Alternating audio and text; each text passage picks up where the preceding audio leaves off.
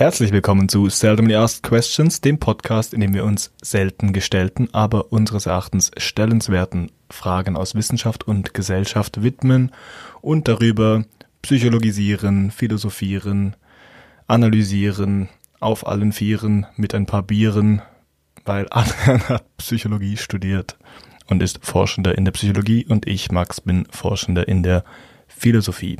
Heute sprechen wir über Kosten und Nutzen von Wissen, aber bevor wir ins Thema reinstarten, besprechen wir noch die Sau-Question, die Adrian mitgebracht hat. Was ist die Frage, Adrian? Die heutige seldomly asked unrelated question ist, hast du schon jemals eine Babytaube gesehen? Das ist eine mega gute Frage. Also, weißt du, ich habe irgendwann vor ein paar Wochen gedacht, ich habe so viele Tauben in meinem Leben gesehen, ich habe aber irgendwie noch nie eine Babytaube gesehen. Hm. Wo kommen die her? Ja, vielleicht sehen die einfach gar nicht anders aus. Vielleicht. Aber ich glaube, die Tauben, die wir sehen, sind normalerweise schon diese Stadttauben. Oder siehst du sonst so gezüchtete Tauben oder so? Ja, manchmal sieht man diese hellgrauen mit so einem Ring um den Hals. Naja, ich glaube, die Babytauben sehen einfach so sehr aus wie andere Babyvögel, dass du nicht erkennen würdest, dass es Babytauben. Oder andere Frage. Erkennst du Babyvögel, was das nachher für ein Vogel wird? Mm, naja, ich habe auf jeden Fall schon mal einen kleinen, ein Baby oder einen Kinderspatz gesehen zum Beispiel. Kinderspatz? Ja. Was ist das für ein Alter? Zwei Wochen vielleicht. Ich weiß, ich bin kein Ornithologe, aber ähm, ich habe nur gemerkt, dass ich noch nie eine Kindertaube bemerkt habe. Weil ich weiß nicht, ob ich jemals ein Taubenei gesehen habe. Ich muss sagen, wenn ich Kindervögel, um den Begriff mal zu übernehmen, sehe, dann sind sie meistens tot. Hm, ja. Wir haben als Kind mal, jetzt habe ich eine, eine, eine leicht private Story als Kind mal so einen aus dem Nest gefallenen Vogel gefunden. Ich ja. glaube, es war eine Schwalbe. Mhm. Mama, korrigiere mich, wenn du das hörst. Auf jeden Fall war, es eine, war es ein kleiner Vogel, der bei uns genest, genistet hatte unterm Dach. Mhm. Und den haben wir dann mit reingenommen, weil wir den so aufpäppeln wollten. Ja. Darf man das jetzt eigentlich machen oder darf man das nicht machen? Ich weiß es nicht. Rehe darf man nicht anfassen. Ich glaube, so, so, also, so lokale Tiere darf man, glaube ich, schon als Haustiere halten, oder? Ach so, nee, ich meine mehr wegen dem, weißt du, dass die Mutter das nachher nicht zurücknimmt. Ach so, ja, das, das könnte problematisch werden. Aber ja. die Geschichte führt dahin, nämlich hatten wir dann den Vogel ein bisschen, ich weiß nicht, zwei, drei Tage oder so und haben den so aufgepäppelt bei uns, also mit so, man gibt den immer Katzenfutter. Ja. Ich glaube, das erhöht einfach die Wahrscheinlichkeit, dass sie nachher gefressen werden, ehrlich gesagt. man gibt denen ja so Pipette und Katzenfutter und so. Ja. Und, oder gibt man Igeln, gibt man auch Katzenfutter? Kann sein.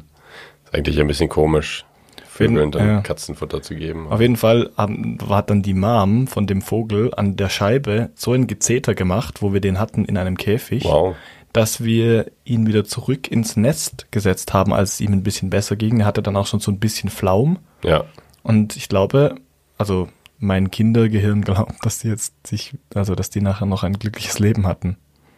Ja, das glaube ich auch. Du hast vorher gesagt, man darf lokale Tiere halten. Ich glaube, ich glaube, es gibt so exotische Tierschutzgesetze. Aber, aber du darfst doch nicht irgendein Wildtier fangen, so ein Scheiß. Ich meine, ich meine, so gewisse Tiere dürfte man schon. Also Tiere, die nicht unter Artenschutz stehen.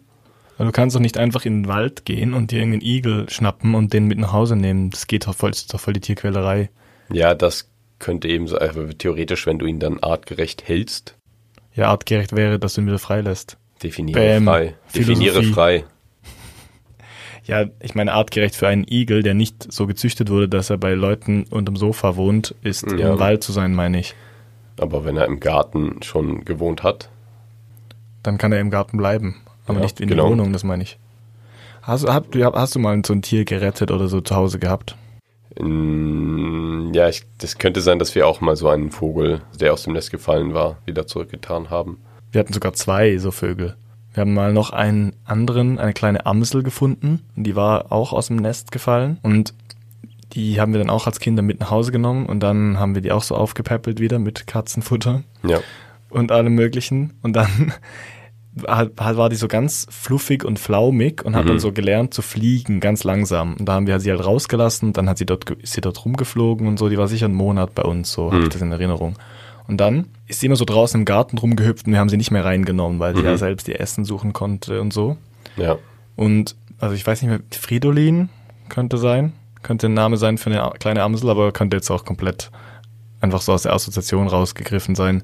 Auf jeden Fall, sie ist immer so zu uns rüber gehüpft, wenn man gepfiffen hat, so mhm. auf dem Balkon ist sie gekommen. Wow. Ja, die hat uns wirklich gemocht und dann hat sie die Katze gefressen. Oh. Und dann äh, mochtet ihr sie nicht mehr, weil ihr habt eure Katze wirklich geschätzt und äh, war ziemlich traurig, dass das, die Katze weg war. Das Problem war nämlich, dass der Vogel hatte halt noch wirklich viel Flaum. Ja. Und es hat dann total stark geregnet an diesem Tag.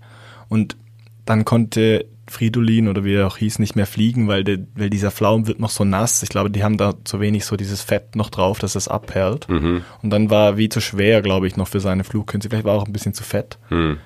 Und dann wurde er gefressen. Ich habe sogar gesehen. Es war kein schöner Anblick. Das ist traurig.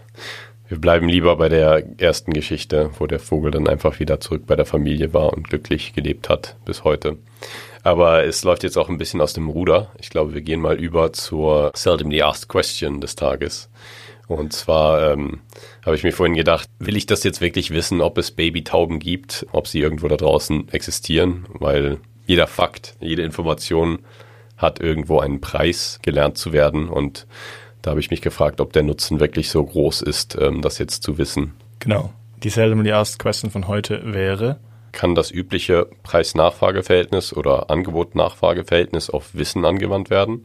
Also diese Idee, die aus den Wirtschaftswissenschaften kommt. Oder ähm, etwas komplizierter, gibt es epistemologische Luxusgüter? Heute bei Seldomly Asked Questions epistemologische Luxusgüter. Heute SAQ mit Wackelkontakt und Adrian. Ich bin der Wackelkontakt. Ja, dann können wir tatsächlich weg von den Babytauben und jetzt endlich über unser Thema sprechen. Endlich wieder Stonks Talk, Finance Bro Talk. Ja, wir sind beide keine Ökonomen, das ist uns eigentlich auch gar nicht so wichtig. Aber ich investiere in Krypto. Hey. Tust du nicht. Wir wollen darüber sprechen, ob vor allem das Preis-Nachfrage-Verhältnis auf epistemologische Güter auch anwendbar ist. Und was epistemologische Güter sind, sollten wir vielleicht ganz am Anfang mal erklären oder beziehungsweise was Epistemologie denn genau bedeutet. Genau. Das ist ein Zweig in der Philosophie, der sich quasi mit kognitivem Erfolg und Misserfolg beschäftigt. Also das würde bedeuten, gibt es Wissen, was sind Überzeugungen, was ist ein Rechtfertiger für eine Überzeugung oder zum Beispiel auch, was Glauben bedeutet. Also eigentlich alle Inhalte, die man geistig haben kann, die sich auf einen Wissensinhalt irgendwie beziehen auf in einem bestimmten Grad. Also es kann die absolute Wahrheit sein, aber es kann auch einfach eine Ahnung sein zum Beispiel. Ich glaube, es wird auch Erkenntnistheoretik genannt, oder? Ganz genau. Also die Episteme ist das griechische Wort für Wissen oder Verstehen und Logos wird heute meistens so verwendet für Lehre, also die Lehre des Wissens oder des Verstehens. Aber es kann auch Diskussion, es kann auch Wort heißen, es kann auch Verstehen heißen in einem gewissen Sinn. Und eigentlich im Logos deutet sich schon an, wie vielfältig diese Frage nach den Themen der Epistemologie ist. Also was es da alles gibt. Zum Beispiel die Definition von Wissen wird meistens so gemacht, dass man sagt, man hat die Überzeugung von etwas, also man sagt Überzeugung auf Deutsch, weil man nicht Glauben sagen will, also auf Englisch ist es Belief, das ist ein bisschen einfacher im Kontrast zu Faith zum Beispiel, ja. also dem richtigen Glauben. Man sagt, man hat eine gerechtfertigte Überzeugung von etwas, das wahr ist. Das wäre zum Beispiel eine Definition von Wissen, die relativ simpel ist, die auch Probleme hat, aber die so allgemein anerkannt ist meistens. Ja, wie ihr wahrscheinlich alle wisst, ist es manchmal schon etwas schwieriger, äh, sich so eine Überzeugung anzueignen. Es äh, erfordert ein bisschen Arbeit, manchmal Sachen zu lernen. Und die Kosten des Wissens kann man natürlich dem Nutzen des Wissens gegenüberstellen. In der Wirtschaftswissenschaft wird das eben mit Geld häufig so gemacht und mit Gütern. Also was, was für einen Preis bezahlt man für ein Gut und was für einen Nutzen bekommt man dann davon. Und da haben wir gedacht, das könnte man eigentlich auch mal auf die Psychologie oder die Philosophie über, äh, übertragen und eben fragen, was ist der Preis und der Nutzen von Wissen? Genau, oder beziehungsweise auch, wie ist das ähm, Preis-Nachfrage-Verhältnis bei Wissen? Also Zum Beispiel ist es ja in der Wirtschaftswissenschaft so oder in der Ökonomie so, dass wenn der Preis steigt, normalerweise die Nachfrage sinkt. Also dass man umso höher der Preis für etwas ist, weniger Leute hat, die ein Produkt zum Beispiel kaufen möchten, auch weil sie es zum Beispiel weniger leisten können einerseits oder weil die Hürde einfach höher ist für Menschen. Und ähm, epistemologisch ist natürlich auch so. Also ich kann da, verstehe ich die Parallele eigentlich gut, umso höher die Kosten sind, etwas zu lernen. Das können einerseits monetäre Kosten sein, zum Beispiel für die Ausbildung, die Universität, die Bücher, den Kurs, den Lehrer, den Privatlehrer, die Privatlehrerin. Oder es können natürlich auch einfach geistige Aufwände sein, die man betreibt. Also wie oft, dass man Vokabel lernen muss, wie, wie viel Zeit man investieren muss, ganz einfach. Und ja. es ist bestimmt so, dass gewisse Dinge weniger häufig gelernt werden, weil einfach der Aufwand dafür sehr hoch ist. Also zum Beispiel höhere Physik. Oder eine Sprache, die der eigenen sehr fern ist. Also eine Sprache, die der eigenen sehr ähnlich ist, ist dann vielleicht auch etwas leichter zu lernen oder etwas motivierender als eine Sprache, die komplett fern ist und viel mehr explizites Wissen ähm, fordert. Ja, ich glaube, da ist nur der Punkt, beim Wissen ist der Unterschied so, dass man sagt, ich fange vielleicht mal an und merke dann, wie schwierig das ist und gebe dann auf, während ja. man jetzt ökonomisch ja nicht mal anfängt, was zu bezahlen und dann denkt, ah nee, ist mir doch zu teuer. Ja. Obwohl es gibt vielleicht beim Leasing oder so. Ja, ja, Autos. Aber normalerweise ist es ja schon so, dass man von Anfang an entscheidet, ist es mir das wert? Ja. Nur, das ist ein Problem, auf das wir heute stoßen werden es ist bei Wissen oder generell bei geistigen Inhalten sehr schwer einzuschätzen, was alles zu den Kosten gehört, was alles zum Nutzen gehört. Ja. Und ja, wie langfristig dass das dann wirklich so bleibt, dass man die Kosten hat, zum Beispiel, was will man da alles mit einbeziehen. Aber erstmal würde ich klären wollen, was überhaupt ein epistemologisches Gut sein kann. Ja. Wir haben vorher über Wissen gesprochen. Ich glaube, auch in der Psychologie unterscheidet man verschiedene Arten von Wissen, oder? Genau, es gibt explizites Wissen, es gibt prozedurales Wissen, also Wissen, wie man etwas macht. Es gibt aber auch einfach Faktenwissen, explizites Wissen, einfach eine bestimmte Sache reproduzieren können. In der Philosophie unterscheidet man auch eigentlich vor allem diese zwei. Ja. Man sagt manchmal Knowledge how und Knowledge that. Also ja. that weist darauf hin, dass es eine sogenannte Proposition ist, also dass man in einem Satz ausdrücken kann. Zum Beispiel, ja. ich weiß, dass Piloten und Co-Piloten unterschiedliches Essen kriegen, weil falls einer krank wird, kann der andere dann das Flugzeug steuern. Habe ich heute gelesen auf unnützeswissen.com einfach. Ich habe extra unnützes Wissen gegoogelt, einfach weil ich dachte, gibt es überhaupt unnützes Wissen? Darüber können wir nachher auch noch sprechen, wenn es zum Nutzen kommt. Ja. Aber das wäre Knowledge That, also eine Proposition, die dann folgt, oder Wissen das auf Deutsch. Und Knowledge How ist eben dieses prozedurale Wissen, das du angesprochen hast. Das ist ja ein, so ein Tätigkeitswissen, also Wissen in einem eher entfernten Sinn vielleicht. Man würde vielleicht einfach, wie würde man das so alltagssprachlich ausdrücken? Ein Können quasi. Die Fähigkeit. Genau, eine Fähigkeit. Ja, man kann zum Beispiel sagen Fahrrad fahren oder wie man jongliert oder wie man ein Busticket kauft. Man, es kann alles Mögliche sein. Ja. Und oft sind Knowledge That und Knowledge How auch verbunden. Also, dass es gemeinsam dann eine Fähigkeit oder Tätigkeit gibt. Könnt ihr vielleicht mal in die sozialen Medien posten als Antwort auf die heutige Folge? Was ist das unnützeste Wissen, was ihr so habt oder die unnützeste Fähigkeit? Und äh, ich dachte mir gerade, es ist natürlich schon so, dass bei prozeduralem Wissen es sehr schwierig wird mit der philosophischen Definition von einer gerechtfertigten Überzeugung, weil häufig machen wir Dinge so halb auf Autopilot und wir wissen gar nicht genau oder wir haben nicht immer genau im Kopf, was man da jetzt genau tun muss, sondern wir tun es einfach, weil es automatisch schon ähm, abläuft. Ja, das ist wahr. Das ist ein sehr, sehr guter Punkt, dass die gerechtfertigte Überzeugung bezieht sich auch auf propositionales Wissen und nicht auf prozedurales. Das ist gut, dass du das gesagt hast. Ah, okay. Es liegt ja. natürlich an mehreren Dingen. Zum Beispiel auch, dass ja eine Handlung nicht wahr sein kann beziehungsweise eine Handlung kann wirklich sein in gewissem Sinne, nämlich dass man sie ausübt, also dass sie nicht nur Potenz in einem ist, sondern dass sie gerade zur Ausübung kommt. Aber da stellt sich ja die Frage dann nicht, ob das wirklich wahr ist oder nicht. Beziehungsweise wenn du jetzt sagst, morgen regnet es, dann wird sich das erst noch rausstellen, ob das wahr ist oder nicht. Ja. Und um das noch genauer zu erklären, wenn du das geraten hast und morgen regnet es wirklich, dann hast du das nicht gewusst. Mhm. Du hättest es nur gewusst, wenn du gerechtfertigt heute, also irgendwie begründet gesagt hätte, es regnet morgen. in gewissem Sinne könnte man sagen, es reicht, wenn du einen Wetterbericht irgendwo gesehen hast. Zumindest ja. für dich, weil du bist kein Meteorologe. Bei einem Meteorologen würde ich jetzt eine andere Rechtfertigung erwarten. Das nennt man so Kontextualisierung ja. von diesen Rechtfertigern. Aber zurück zur Frage, was wir denn als epistemisches Gut überhaupt definieren würden. Ich denke, Wissen ist der beste Kandidat dafür, weil es ist die stärkste Form von jetzt Glauben, Überzeugung, Wissen. Das wäre wirklich äh, epistemologisch wertvoll. Und das ist auch so das, wo wir daran gedacht haben, als wir uns diese Folge überlegt haben, dass es wirklich natürlich bei propositionalem Wissen schwierig ist, das sich anzueignen manchmal. Es gibt einfach Sachen, die sind schon mühsam und da muss man wirklich was investieren, um eben zu diesem Wissen zu kommen.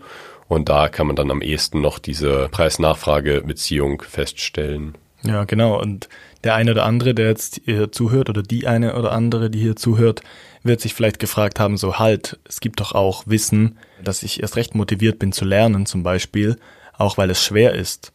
Und das ist eben auch einer der Punkte, den wir heute besprechen wollen. Es gibt nämlich auch in der Ökonomie den Ausnahmezustand oder einen Spezialfall, würde ich eher sagen. Du schaust kritisch. Hatten wir schon gesagt, dass der Regelfall in der Ökonomie eben ist, dass die steigende Nachfrage den Preis eigentlich auch steigen lässt und ein gesteigertes Angebot bei gleichbleibender Nachfrage den Preis eher senkt. Ich habe es vorher angesprochen, aber gut, dass du es nochmal gesagt hast. Danke. Und die Ausnahmefälle, sehr gut. Danke.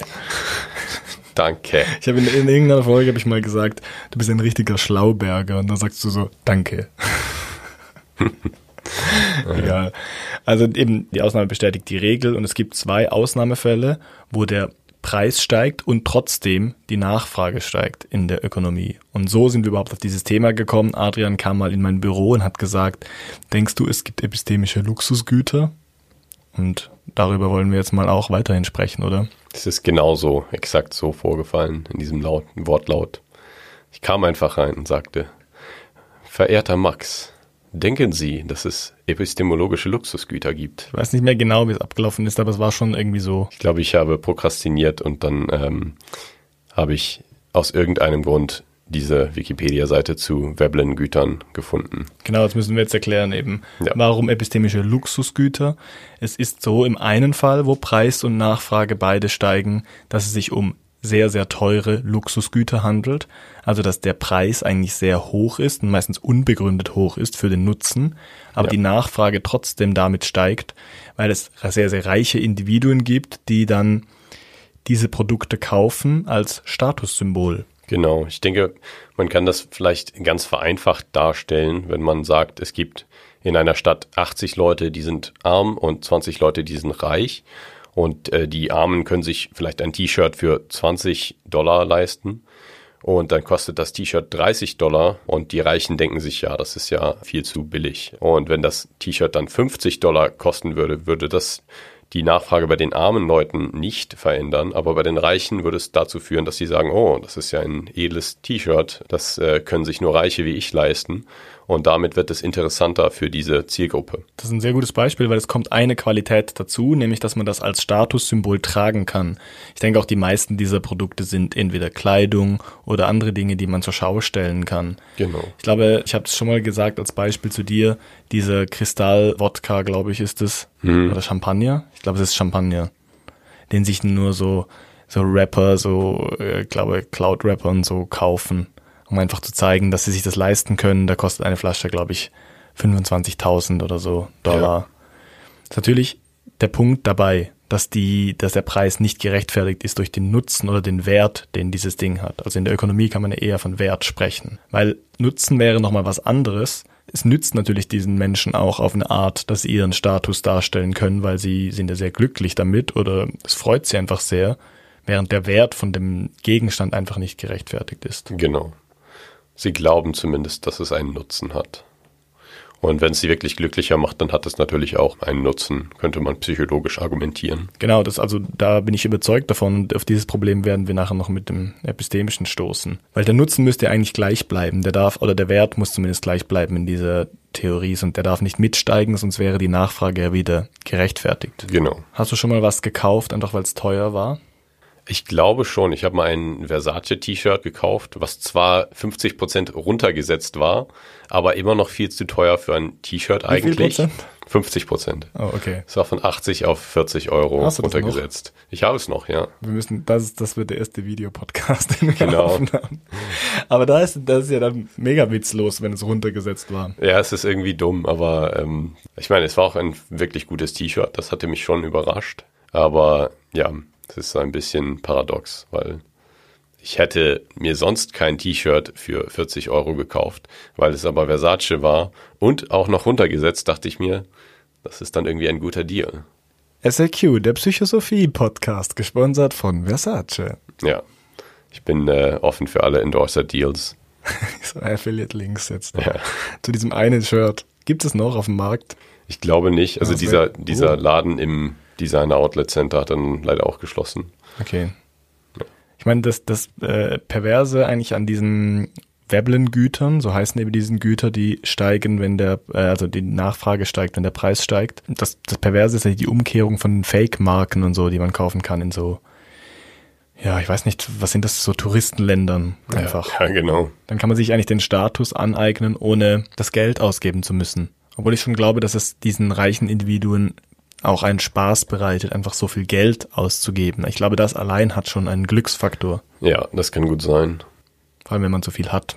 Aber ja, das mit dem T-Shirt ist schon ein gutes Beispiel. Ja, Worauf ich hinaus wollte, ist, es geht mir manchmal schon so, vor allem bei Sachen, wo ich keine Ahnung habe, dass ich denke, die Qualität ist besser, wenn es teurer ist. das ist sicherlich auch so eine Heuristik, also so eine Denkregel, die viele Menschen haben.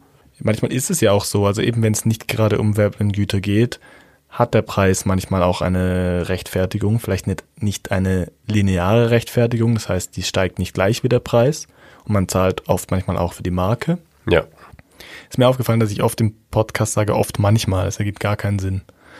Auf jeden Fall geht es mir manchmal mit Wein so, weil ich da mich nicht gut auskenne und wenn ich zum Beispiel zu Leuten gehe, die ich beeindrucken will, dann kaufe ich vielleicht einen für 15 Franken statt für drei. ja, Und wenn ich zu Leuten gehe, die ich nicht beeindrucken will, sondern unterwältigen will, kaufe ich so einen Karton. Man könnte auch sich vorstellen, dass es eben mit Geografie zu tun hat, weil wenn es in einem Land sehr, sehr viel von einem Gut gibt und das dann dementsprechend günstig ist und auch wegen einer niedrigen Nachfrage nicht so ähm, viel gekauft wird, könnte man sagen, die Nachfrage steigt mit dem Preis in einem anderen Ort, wo dieses Gut einfach nicht so breit verfügbar ist und wegen der geografischen Barrieren dann auch nicht einfach beschafft werden kann aus einem anderen Ort Ja. und dort dadurch dann eine höhere Nachfrage besteht, trotz vielleicht gleicher Qualität. Okay, aber dann wäre ja der Wert davon trotzdem gerechtfertigt auf eine Art, weil es gehört ja auch zur Produktionskette, wo das hin verschifft wird. Ja. Was meinst du? Du meinst ja den Transportweg, oder? Ja, ja, nein, nein. Ist Was meinst du egal. dann? Ich glaube, es war ein schlechtes Beispiel. Ich dachte daran zum Beispiel, dass die Schweiz versus Frankreich, in, in Frankreich gibt es sehr, sehr viel günstigen Wein. Und in der Schweiz gibt es eben nicht so viel Wein, weil es einfach nicht die Kapazitäten gibt, den zu produzieren. Ach so, ja, Und ähm, Ja. deswegen ist der Wein teurer, obwohl die Qualität eigentlich nicht unbedingt besser ist. genau. Aber das, li Aber das liegt natürlich auch im Angebot. Genau, Also, das ist dann ja. angebotsbedingt, ja. Ich war mir fast sicher, du fängst mit Käse an wieder.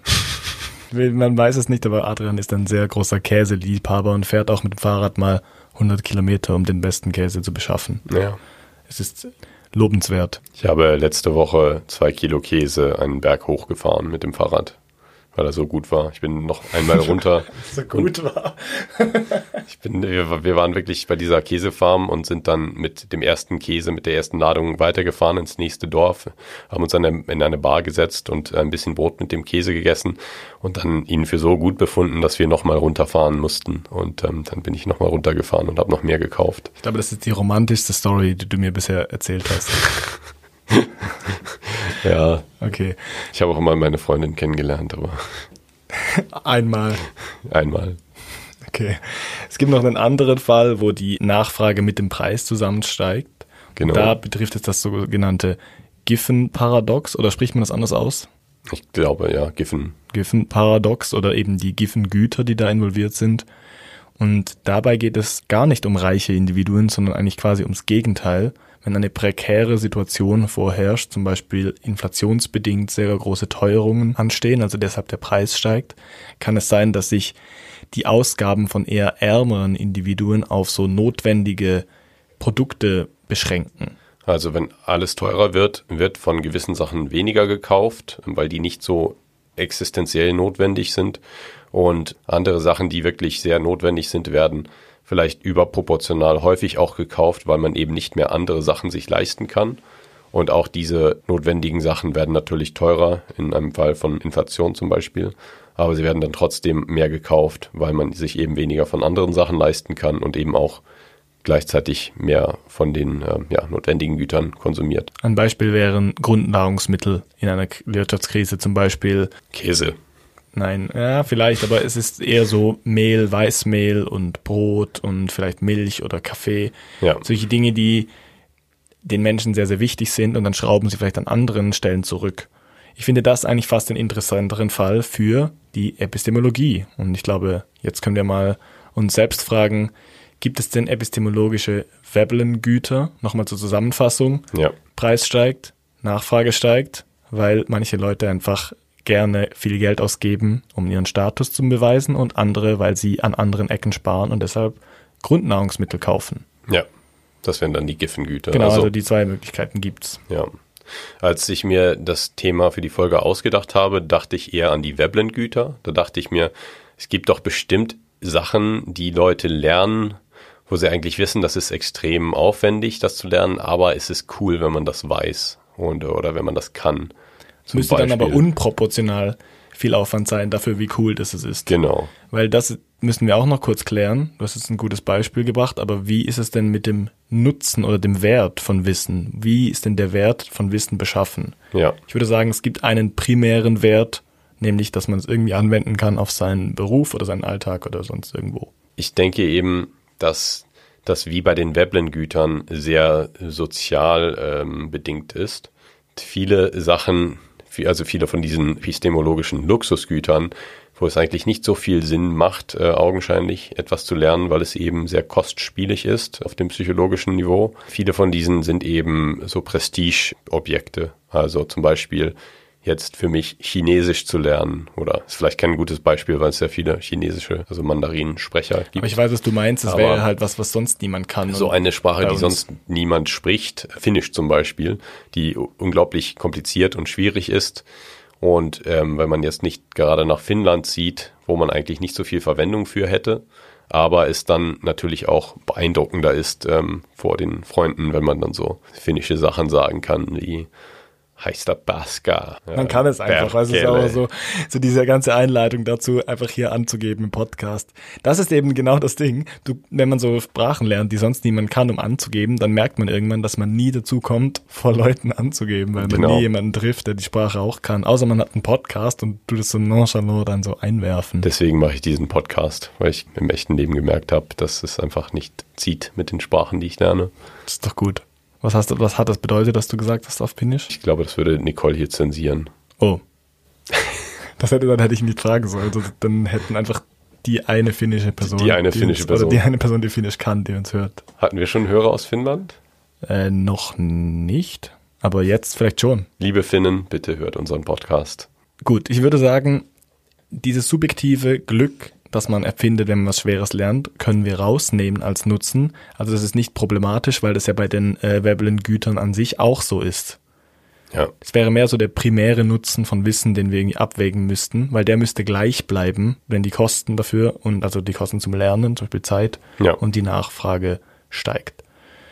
Was wäre denn für dich jetzt persönlich ein Beispiel, wo du sagst, das war, ist eigentlich unverhältnismäßig viel Aufwand gewesen für das? Ich bleibe intuitiv schon bei den Sprachen. Ich denke, da ist es vielleicht auch relativ einfach dann zu sagen, okay, hier gibt es eine Sprache, die ist vielleicht im Nachbarland, wird die gesprochen. Da ist dann noch ein größerer Nutzen. Aber wenn man jetzt zwei Sprachen hat, die aus zwei verschiedenen Ländern sind, die gleich weit weg sind, zu denen man gleich wenig Bezug hat, wo man dann einfach sagen könnte, okay, da kann man sich jetzt aus Spaß die eine oder die andere aneignen und die eine ist einfach kostspieliger, weil sie grammatikalisch komplexer ist oder einfach schwieriger ja. zu lernen. Ich denke, bei mir ist es eher dann prozedurale Sachen. Gibt viele so kleine so Tätigkeiten oder Fähigkeiten, die ich mal gelernt habe, einfach weil es mir Spaß gemacht hat, das zu lernen. Ja. Aber der Nutzen davon ist eigentlich minimal, wie zum Beispiel Jonglieren, habe ich vorher schon gesagt, oder oder zum Beispiel so Zaubertricks und solche Sachen. Ich meine, es Ja. bringt eigentlich an sich gar nichts und epistemologisch hat es einen geringen Wert, vor allem weil man sonst, wenn man sonst nichts im gleichen Gebiet macht, dann kann man es nicht mal irgendwie verknüpfen und es bringt einen jetzt nicht weiter. Ja, also da ist eben dieser soziale Faktor gegeben, wo du vielleicht noch Leute damit beeindrucken kannst. Aber was auch ganz wichtig ist, ist, dass du es für dich selbst machst, dass du etwas dir vielleicht beibringst oder erlernst, weil du selbst es dir beweisen möchtest, dass du das kannst.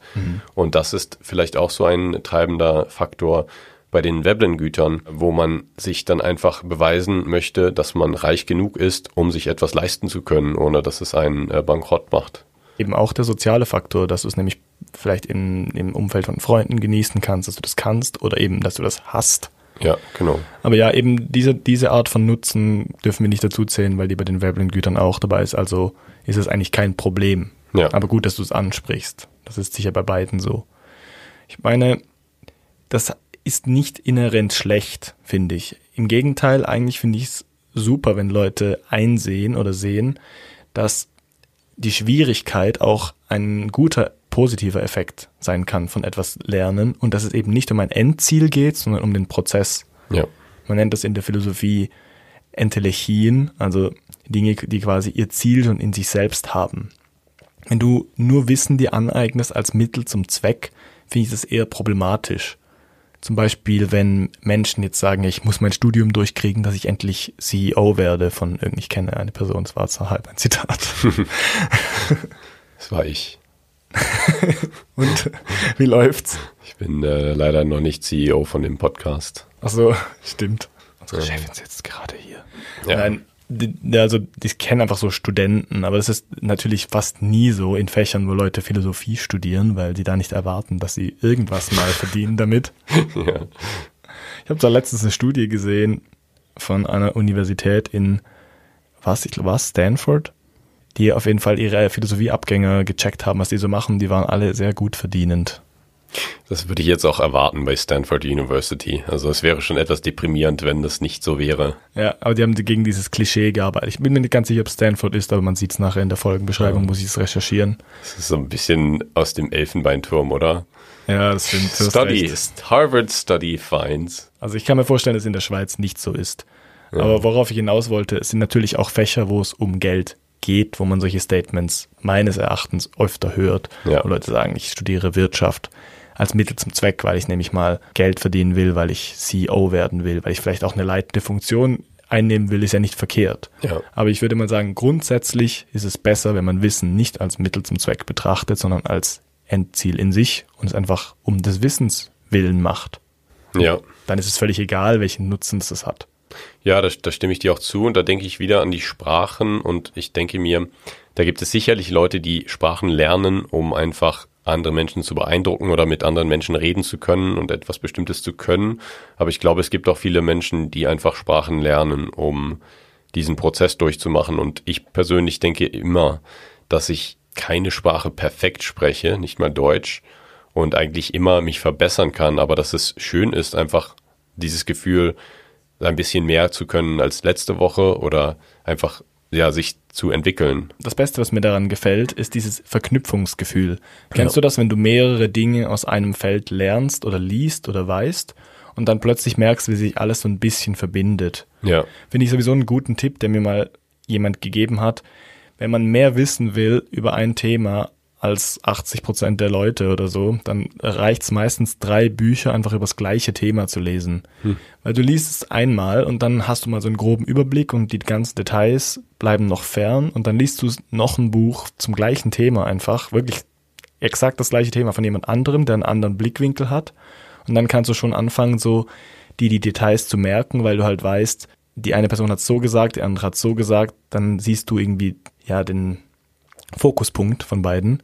Und dann ähm, beim dritten Mal, wenn du nochmal liest, liest du vielleicht noch eine Kritik oder ein Problem, Problem dazu und nochmal neu erklärt und dann bleibt einem das meistens so gut, dass man echt sich nicht schlecht auskennt. Es braucht nicht so viel. Und ich meine, wie viel Zeit ist das, wenn man schnell liest, sind es drei Wochen. Dem stimme ich intuitiv auf jeden Fall zu, weil ich das auch aus meinem eigenen äh, Leben, also aus dem Studium zum Beispiel kenne, dass ich so das erste Buch in irgendeinem Kurs, wenn man das liest, dann okay, ist alles neu, aber sobald man dann irgendwie noch ein Paper dazu liest oder noch ein Buch liest, da hat man dann schon ein ganz anderes Gefühl. Dann kommt einem alles schon ein bisschen vertraut vor und man hat so das Gefühl, ja, ich, ich kenne mich damit schon ein bisschen aus, ich kann das alles so ein bisschen einordnen. Und wenn man so zu einem etwas enger gefassten Forschungsthema so drei wissenschaftliche Publikationen liest, da hat man danach meist schon das Gefühl, dass man eigentlich alles Essentielle schon erfahren hat, weil es dann immer in der Einführung oder in der Diskussion eben dann beschrieben wird. Darum macht es mir meistens auch total Spaß, so Übersichtswerke zu Dingen zu lesen, die ich eigentlich gut kenne, aber man sieht dann einfach alles nochmal so schön zusammengefasst. Ich habe zum Beispiel auch Sophies Welt gelesen, so ein Roman über die Philosophiegeschichte mhm. und man könnte natürlich einerseits sich aufregen und denken, es ist nicht gut genug erklärt, manches, aber erstens ist es sehr gut erklärt und zweitens macht es einfach auch Spaß, mal so alles zusammengefasst oder von einem, von einer gröberen Perspektive zu sehen. Ich sage das alles nur, weil ich eben glaube, dass der Nutzen von Wissen oft auch darin besteht, einfach Verknüpfungen zu machen. Und ich meine, das, was ich vorher gesagt habe mit den Piloten und Co-Piloten, wenn es überhaupt stimmt, das war irgendeine Website, mhm. das ist vielleicht auf den ersten Blick nicht was, was man denkt, ja, das muss man jetzt wissen, aber ich meine, man sieht einfach in die Prozesse rein. Und wenn das halt das einzige ist von diesem Feld, scheint es mir vielleicht unnütz, aber für jemanden, der Flugsicherheit gewährleisten muss, ist es vielleicht sehr interessant. Ja, also was würdest du dann sagen? Gibt es unnützes Wissen oder? Ich würde eigentlich sagen, nein. Auch weil wir schon in unserer ersten Folge zu Obvious Research Backslash, sagt man das? Nein. Flashback. Flashback. Backslash ist einfach nur dieser Schrägstrich. Flashback. Du, du, du, da haben wir in der Obvious Research Folge haben wir auch schon darüber geredet, dass es eigentlich nicht sowas gibt wie offensichtliche Forschung, die deshalb total unnütz ist. Also es geht nicht darum, also es gibt offensichtliche Forschung, aber es geht nicht darum, Intuitionen von Menschen irgendwie zu wach zu rütteln und jedes Mal bahnbrechende Ergebnisse zu haben. Und ich finde es auch analog bei unnützem Wissen so, dass es vielleicht für gewisse Menschen unnütz sein kann, aber dass es sicher immer Gründe gibt, was zu wissen, als nur eine Überzeugung zu haben zum Beispiel. Also die, die Gründe zu wissen sind besser, meine ich. Ja, ich denke, Wissen kann immer einen Nutzen haben, aber ich, für mich ist es immer eine Sache der, äh, des Kontexts oder der, der Ziele der Person, ähm, was die Person im Leben erreichen möchte. Und ja, ich denke, wenn eine Person etwas erlernt und es und leidet beim Erlernen des Wissens und es sie dann nicht zufrieden macht, dann könnte man vielleicht sagen, ja, von einem glückspsychologischen Punkt aus könnte man das unnützes Wissen nennen, wenn man so eine ja, Kosten-Nutzen-Berechnung macht auf Basis von Glück. Aber es stimmt schon, also jedes Wissen kann eigentlich einen Nutzen haben und vielleicht etwas, weswegen man sich ärgert, dass man das überhaupt gelernt hat. So zum Beispiel Statistik oder Mathematik in der Schule ist immer so ein schönes Thema, so, ah, warum habe ich das überhaupt gelernt? Das kann dann auch irgendwann im Leben nochmal nützlich werden und einem dann ähm, ganz viel Geld oder Ansehen Beispiel, oder was, was weiß ich nicht, was bescheren. Zum Beispiel, wenn man Psychologie studiert, weil man nichts mehr mit Mathe zu tun haben will und dann merkt, dass man im ersten Jahr nur Statistik hat. Genau, das zum Beispiel. Gerade lustig, dass du Statistik ansprichst, weil das wollte ich eh noch erwähnen. Was ja auch so ein bisschen unnützes Wissen war manchmal, ist, was so gelehrte Menschen, die einfach zu viel Zeit und Geld hatten, früher gemacht haben. Ja. Und oft haben die auch Dinge rausgefunden, die dann erst später relevant wurden. Und für die war es vielleicht auch in Anführungszeichen unnützes Wissen, aber es hat ihnen halt Spaß gemacht, weil ihnen langweilig war. Ein Beispiel sind eben zum Beispiel so Pfarrer, die einen Landsitz hatten, die sehr viel Geld hatten, weil ihnen wurde das Haus gestellt, ihnen wurde noch Lohn bezahlt, die haben zweimal die Woche irgendeine Messe gehalten und sonst hatten die sehr viel Zeit für ihre wissenschaftlichen Interessen. Ein Beispiel ist Gregor Mendel, der die Vererbungslehre an Erbsen getestet hat und auch das war ein Wissen, also dass er da rezessive und dominante Allele zum Beispiel erkannt hat war ein Wissen, das ihm zu seiner Zeit eigentlich sehr, sehr wenig brachte, weil die moderne Genetik noch nicht so weit war. Ja. Und Erbsen auch sehr beschränktes Erbgut haben und es ja nachher nicht so ist. ich will hier keine Erbsen dissen. Ein sehr beschränktes Erbsgut. Adrian ist on fire heute.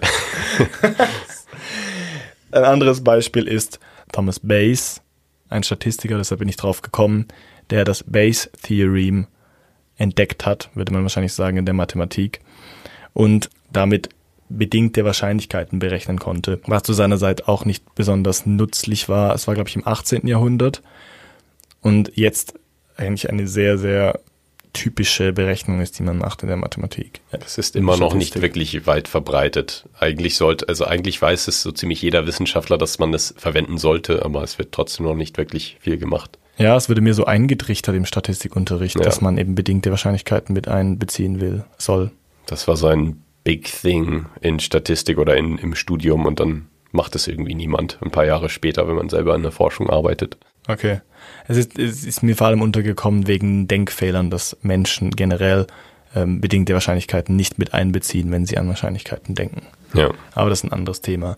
Zusammenfassend wollte ich damit nur andeuten, dass es gut ist, wenn Menschen übertrieben viel nutzen, also zumindest aus ihrer subjektiven Sicht, auf ein gewisses Thema verwenden, einfach weil es ihnen Spaß macht und man muss immer so ein bisschen im Hinterkopf halten, dass sehr viele wissenschaftliche Errungenschaften von Leuten sind, die viel Zeit und viel Geld hatten. Was nicht unbedingt gut ist, aber ähm, wir sind froh, dass wir sie haben. Also ich meine, man müsste heute sagen, es müsste nicht jedem zugänglich sein, aber es ist halt auch sehr schwierig. Ja. Was denkst du denn? Gibt es epistemologische Luxusgüter? Gibt es Veblen oder Giffen-Äquivalente in der Epistemologie?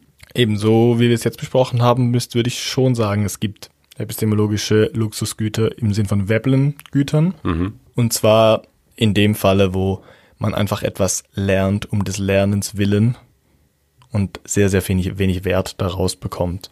Aber das finde ich eigentlich einen wünschenswerten Fall im äh, Vergleich zu den Luxusgütern sonst, die ich eher, eher für irrational halte. Ja, das stimmt. Bei den Giffen-Gütern, da haben wir jetzt noch gar nicht drüber gesprochen, halte ich es für noch plausibler, dass man das behaupten kann. Zur Erinnerung, da geht es eben darum, dass man sich auf die grundlegenden Bedingungen oder Güter beschränkt, die man noch zur Verfügung hat, weil man eben nicht so kaufkräftig ist. Eben der Preis steigt und die Nachfrage von einem bestimmten Gut steigt, weil das halt eine Grundbedingung zum Leben ist, wie Brot ja. in Inflationszeiten. Epistemologisch würde ich sagen, zum Beispiel, wenn man krank ist oder depressiv ist, hat man vielleicht nicht so viel psychische Energie, Dinge zu lernen und sich zu motivieren. Und es kann dann sein, dass gewisse epistemologische Güter wie gewisses Wissen oder vielleicht auch gewisse Fähigkeiten besonders wichtig sind, um sie zu schulen und andere beiseite gelassen werden. Und die Kosten sind zum Beispiel wegen der Krankheit dann sehr, sehr hoch. Aber der Nutzen ist eigentlich so im Gesamtkontext nicht so hoch, nur für diese Person ist er dann halt sehr, sehr hoch. Hast du ein äh, Beispiel im Kopf? Oder könntest du dir Sachen vorstellen, wo der wirklich die Kosten, die epistemologischen, größer werden auf, aus irgendeinem Grund? Ja, zum Beispiel, wenn man sehr große Motivationsschwierigkeiten hat oder so zum Beispiel wegen sehr starkem Schlafmangel, Schla Schlafmangel. Ja. Wegen sehr starkem Schlafmangel oder einer Depression, wo es sehr schwer fällt, sich zu motivieren, kann zum Beispiel sehr, sehr viel epistemischer Aufwand betrieben werden, gefühlt, um ein Busticket zu kaufen oder zu wissen, wann der Bus fährt zum Beispiel. Es wäre ein sehr, sehr simples Wissen, das jetzt epistemologisch nicht besonders viel Wert hat im Vergleich zur Relativitätstheorie. Ja. Aber in diesem Falle, wo alles andere einfach ausgeklammert werden muss, weil, son weil einfach diese Grundbedingungen gegeben sein müssen, zum Beispiel, dass man überhaupt sich aufraffen kann, zur Uni zu fahren mit dem Bus, ja. wäre das ein Giffengut, ein epistemologisches, das ich gelten lassen würde. Ja, ja, das finde ich gute Idee. Da hat man natürlich bei den Kosten dann irgendwie intuitiver mehr diesen Zusammenhang von der Person und der Umgebung im, im Kopf, dass es eben immer an der Person liegt, wie gut die Person gerade drauf ist, ob sie gesund ist oder nicht, dass man dann auch genügend geistige Energie zur Verfügung hat. Ich dachte auch an Zeit als Ressource, die Menschen mhm. haben und wo man auch den, ja, die Kosten, etwas zu lernen, in Zeit messen könnte. Und das könnte natürlich auch dann beeinträchtigt werden, wenn man krank ist und einfach langsamer ist im, im Lernen von Absolut, etwas. Ja. Und ähm, das so eben dann mehr Zeit kostet, was ja auch eine wertvolle Ressource ist für, ja, für ich glaube, Krankheit ist ein gutes epistemologisches Äquivalent für Inflationszeiten zum Beispiel, dass man sagt, es gibt Ja. einfach sehr, sehr schwierige Zeiten, wo Wissen zu erlangen sehr, sehr viel kostet generell Ja, und man sich deshalb, also seine Ressourcen, seine Energie beschränken muss auf essentielle Sachen. Es kann ja auch sein, zum Beispiel, dass man gerade im Abschluss steckt von seinem Studium und trotzdem noch eine schwere Zeit durchmacht, vielleicht durch Verlust in der Familie oder einen Todesfall oder so irgendwas. ja, Und deshalb seine ganze restliche psychische Energie noch auf das Lernen für den letzten Test irgendwie aufwenden muss und eben nicht noch währenddessen lernt, wie man Gitarre spielt oder wie man eine neue Sprache lernt, was man sonst vielleicht tun würde. Und das ist natürlich im Gegensatz zu den Veblen-Gütern, wo die meisten Menschen, an die ich jetzt denke, auch eher schon sehr viel geistige Ressourcen haben und sich dann eben leisten können, etwas eigentlich nicht zwingend Notwendiges zu lernen, weil es eben nicht benötigt wird, dass es dann interessanter oder cooler ist, wenn man es kann. Genau, es ist in diesem Fall kein Statussymbol, sondern es ist einfach die essentielle Basis, die man braucht für irgendwas. Also wir haben die Kost, äh, den, den Nutzen jetzt sehr, sehr breit formuliert bei Wissen, Ja, außer äh, ausgeklammert von subjektivem Glück. ja. Ja, ich glaube, wenn man zugehört hat und irgendwas bei uns gelernt hat, dann, Dann gratulieren, wir- dann gratulieren wir gratulieren euch. wir. Und der, der, die, die Kosten waren sehr niedrig, Ja. zumindest wenn man Spotify hat. Ja, also immerhin die materiellen Kosten, die Kosten für eure ähm, psychische Gesundheit waren vielleicht etwas teurer, wenn ihr ist ein bisschen Mitleidenschaft gezogen worden. Genau, wenn man äh, uns hört auf Podcast-Portalen, darf man uns sehr gerne dort bewerten. Man kann übrigens auch auf Spotify bewerten. Also wenn ihr jetzt noch hört, geht in eure App rein und gebt uns die Sterne, die wir verdienen. Genau. Und lasst uns gerne einen Kommentar da. Sagt uns, was ihr für unnützes Wissen euch angeeignet habt oder aneignen würdet, wenn ihr die Ressourcen hättet. Und ja, vielen Dank fürs Zuhören und wir hören uns beim nächsten Mal. Folgt uns auf at ein Sack voll Freude auf Instagram für mehr Infos, die wir hier nicht ganz genau erwähnt haben, weil wir es vergessen haben. Und Memes. Sehr gut. Vielen Dank fürs Gespräch, war sehr interessant. Und äh, vielen Dank fürs Zuhören und bis zum nächsten Mal. Bis nächste Woche. Das war Seldomly Asked Questions, produziert durch Freely Media. Artwork Christoph Heffelfinger.